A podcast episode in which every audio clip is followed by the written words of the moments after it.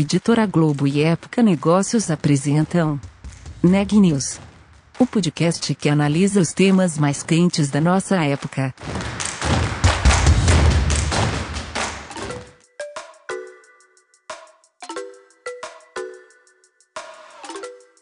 Olá, meu nome é Daniela Frabasile, eu sou da Época Negócios e esse é mais um episódio do Neg News, nossa série de podcasts com reportagens especiais sobre a pandemia do novo coronavírus. Hoje eu estou acompanhada do nosso repórter, o Renan Júlio, e a gente vai falar um pouco sobre como a tecnologia tem nos ajudado a combater a Covid-19.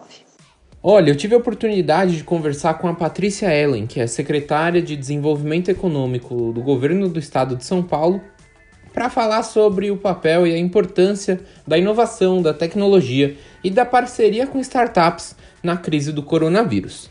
Vamos ouvir como foi a conversa? O que eu queria saber de você, já de bate-pronto, é, queria saber como é que você enxerga a questão da inovação, o papel da inovação na luta contra a pandemia, quando a gente fala aqui do, do Estado de São Paulo.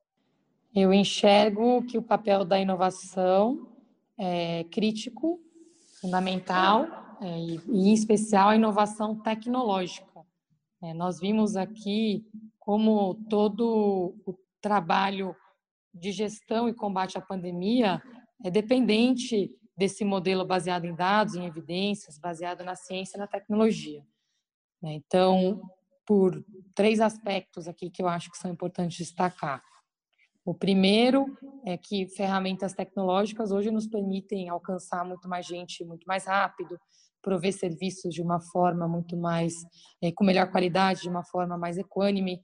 A gente pôde, por exemplo, expandir pelo aspecto da saúde, telemedicina, fazer a gestão de isolamento de contatos com ferramentas tecnológicas, integração de dados para a gestão diária da pandemia, isso sem contar aqui com a própria vacina, né, que é, é a grande expectativa que todos nós temos daqui para frente.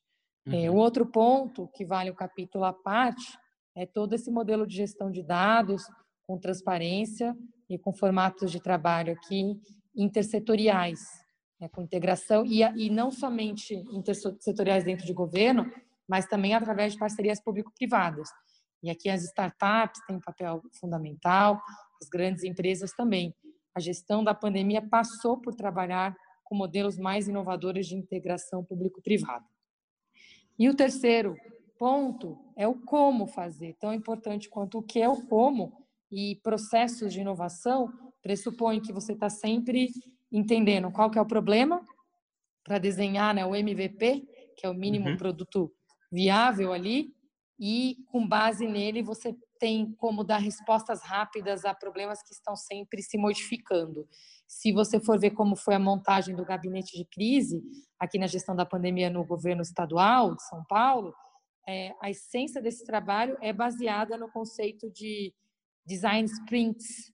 Né? E a gente tem aqui, se você for ver, Scrum Teams, porque são times multidisciplinares trabalhando juntos para a solução de problemas específicos.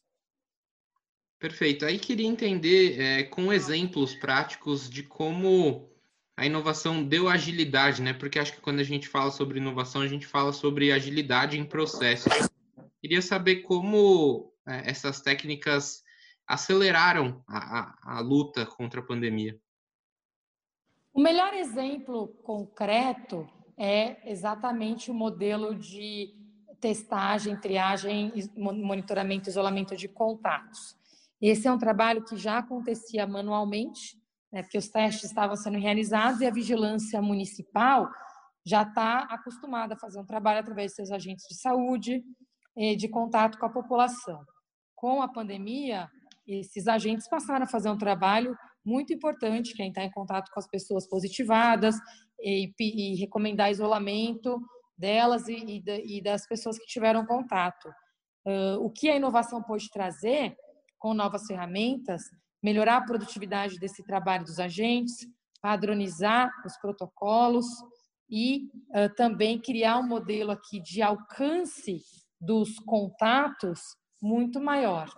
Outro exemplo foi a própria ferramenta que tem sido utilizada para fazer monitoramento diário de isolamento social, né, que são dados aqui com base no rastreamento é, de celulares de forma completamente anonimizada, nós conseguimos ter uma ideia da média do deslocamento dentro das cidades e do estado como um todo, é, para entender como é que está sendo a adesão ao isolamento social no nosso estado. E eu queria saber, Patrícia, como foi é, adicionar processos tão comuns é, na iniciativa privada dentro do poder público, que tradicionalmente, no, no senso comum, é conhecido por ser mais burocrático, por ser mais lento. Queria saber como foi é, trazer esse processo e, e, e, se você sentiu que a abertura para trabalhar de outras maneiras, sem ser na luta pandemia, com inovação. Bom, sem dúvida, a pandemia trouxe um momento único, né? O desafio nesse sentido foi também uma grande oportunidade, porque o nível de abertura a mudanças de todos era muito maior. Junto com isso, também teve uma liderança muito forte do governador para permitir que esse processo pudesse acontecer. Nós mudamos de um dia para o outro a nossa forma de trabalhar. Todos os secretários tiveram novas tarefas, passaram a atuar para a solução desses problemas. Então, foi mais fácil né, nesse sentido, é, porque a motivação de todos entendendo é, a gravidade da situação que nós estávamos vivendo fez com que todos nós estivéssemos mais abertos para trabalharmos de uma forma diferente. A urgência é, e a gravidade da situação, sem dúvida, com esse espaço trazido pela liderança do governador João Dória e do vice-governador Rodrigo Garcia. Com, se, essa, se essas mudanças vão ficar, pelo ângulo de serviços e produtos que foram criados, sem dúvida. O trabalho todo de integração de dados já está sendo internalizado na central de dados da Secretaria de Governo. O trabalho das ferramentas de monitoramento e isolamento de contatos está totalmente gerido hoje já dentro da Secretaria de Saúde. Então, o, o, trabalho de gestão aqui dos dados econômicos que o IPT criou, a Secretaria de Desenvolvimento Econômico junto com a Fazenda já estão monitorando, a Fundação SEAD internalizou todo o trabalho de gestão dos indicadores do Plano São Paulo. Esses aprendizados ficam e as soluções também estão sendo internalizadas. Com relação ao processo e à forma de fazer, acho que fica aqui um próximo passo de todos nós, de não somente continuar trazendo essa forma de trabalho, mas também cascateando dentro das nossas equipes. E aí, um programa que foi criado durante a pandemia, ele já tinha sido conceitualizado antes, mas foi implementado na pandemia, que uhum. pode nos ajudar muito a perenizar esse modelo de inovação é o IdeaGov.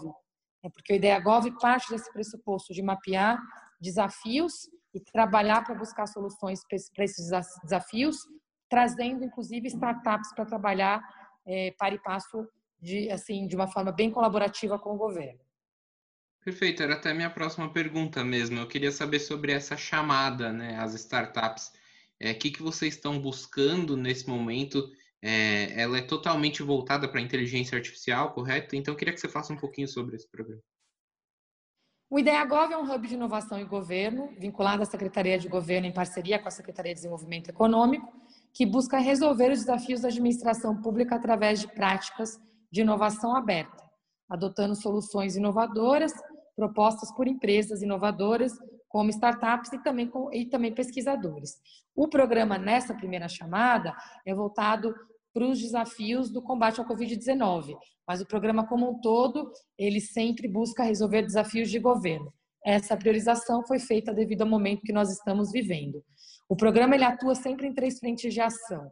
O espaço de encontro para trazer diferentes atores de, de, todo o ecossistema de inovação e empreendedorismo, né?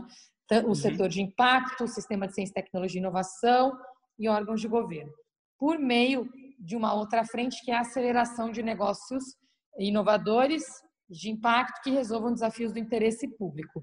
E também programas de apoio que potencializam essa relação e a contratação das soluções inovadoras por órgãos de governo. É, outra inovação aqui são os parceiros. A própria forma de fazer essa política do IDEAGOV também é inovadora. Hoje, o governo está atuando com uma rede que mobilizou uma aliança de três instituições públicas e privadas. É, como eu mencionei, tem a Secretaria de Governo e a Secretaria de Desenvolvimento Econômico, mas também a Procuradoria-Geral de Estado, que criou um núcleo de inovação. Temos também o Impact Hub, que é o parceiro executor e que foi selecionado por chamamento público, mas que trouxe junto com eles uma parceria adicional com o Wikilink, com o Telos, temos também o BID participando e outros órgãos de governo, a destacar a Secretaria de Saúde, dentro da Secretaria de Saúde Hospital das Clínicas, a Desenvolve São Paulo, a FAPESP, o IPT e o Butantan. Né? Para a tua pergunta sobre esse edital específico, né? na verdade, em dois meses nós já lançamos quatro editais e hoje contamos com mais de 170 propostas inscritas. E são três temas principais: ofertas tecnológicas de mercado para o combate à Covid-19. Uhum. Então, todas as soluções tecnológicas relacionadas ao tema são bem-vindas. Temos também um segundo bloco, que são testes acessíveis e replicáveis de diagnóstico do Covid-19.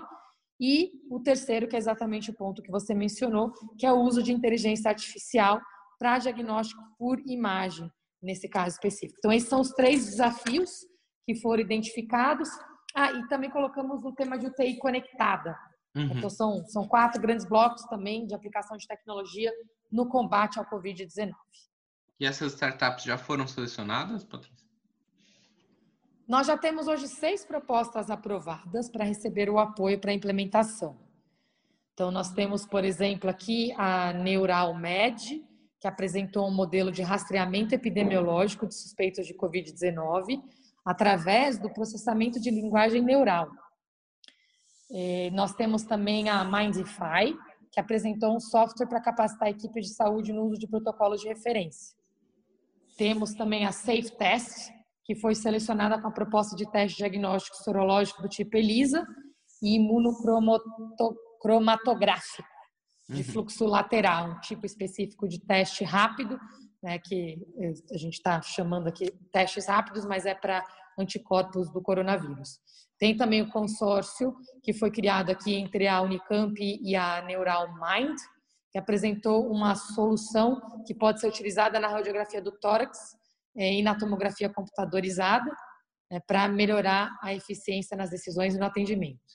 E temos também mais outras duas, a Ottawa Health, que criou uma ferramenta para detecção de probabilidade de COVID por meio de imagem de raio-x, e a Visibilia, que apresentou um sistema é, que vai facilitar a identificação automática de coronavírus em imagens médicas do pulmão usando Deep Learning. Perfeito. E aí queria saber de você, assim, por que é, focar em inteligência artificial nesse momento? Nós precisamos de muitas soluções. O desafio que nós estamos enfrentando é muito grande e o que nós tivemos ferramentas que aplicam tecnologia avançada para reduzir custo e melhorar a eficiência do serviço, nós temos que buscá-las. Então, o, o, o, grande objetivo do IdeaGov é esse: procurar soluções tecnológicas fora da caixa, com essa interação com o ecossistema de inovação para trazer para solucionar os grandes problemas que eh, organizações de governo lidam. Né? São, são, grandes escalas que impactam eh, milhares ou milhões de pessoas. Então, é uma chance única de juntar o dia a dia de criatividade, de inovação das startups com o tamanho dos desafios de governo. Perfeito. E praticamente encerrando, Patrícia, queria saber é, de indicadores, assim, como é que vocês vão avaliar o retorno que vocês estão fazendo com essas parcerias? É, que essa também é, é um outro ponto muito da iniciativa privada. Queria saber como é que vocês estão fazendo essa avaliação das parcerias. A beleza do IdeaGov é essa, que ele acompanha o ciclo completo. Na seleção das startups, a gente já está olhando o, o, tamanho do impacto vis-à-vis -vis do investimento das soluções, e depois tem todo um processo de aceleração, curadoria e acompanhamento que permite que todo o, o, o impacto seja mensurado e, com base no impacto, o investimento depois na captação de recursos para contratação pelo governo né, e, escala, e escalar também a, a produção dos produtos e serviços passa pela análise de impacto. Então, todo o processo tem análise de impacto em cada uma de suas etapas. Notícias do dia. Depois de passar anos alertando o mundo sobre a possibilidade do surgimento de um vírus com potencial pandêmico, Bill Gates agora começa a prever o fim da pandemia do Covid-19. Em uma entrevista a The Economist, ele destacou que há seis iniciativas de vacinas que já estão bem avançadas, já na fase 3 dos testes. E ele diz acreditar que muitas delas terão sucesso. Segundo ele, Muitas dessas vacinas são de baixo custo de produção, com um valor entre 2 a 3 dólares por dose. E ele calcula que serão necessários de 10 a 12 bilhões de dólares para prover essa vacina para os países em desenvolvimento. Segundo ele, o mundo deve conseguir chegar à imunidade total por volta de 2021, talvez em 2022. O Brasil voltou a gerar vagas de empregos com carteira assinada em julho. É o que mostra um relatório divulgado pelo Ministério da Economia nesta sexta-feira, dia 21 de agosto. Depois de quatro meses de demissões, o Brasil criou 131 mil vagas formais em julho. De acordo com o CAGED, esse é o melhor resultado para julho em oito anos. No acumulado do ano, porém, mais de um milhão de vagas foram fechadas. O presidente Jair Bolsonaro voltou a afirmar que o auxílio emergencial deve ser estendido até dezembro desse ano. O presidente, no entanto, não afirmou qual vai ser o valor desse benefício. Ao longo dessa semana, Bolsonaro sinalizou que o valor deve ser um meio termo entre os 200 reais defendidos pela equipe econômica e os atuais 600 reais destinados a trabalhadores informais durante a pandemia do novo coronavírus. O mais recente boletim divulgado pelo Conselho Nacional de Secretários de Saúde indica que o Brasil tem 3.532.330 casos confirmados de Covid-19. O número de óbitos é de 113.358, o que nos dá uma taxa de letalidade de 3,2%. O Neg News de hoje fica por aqui. A gente volta semana que vem.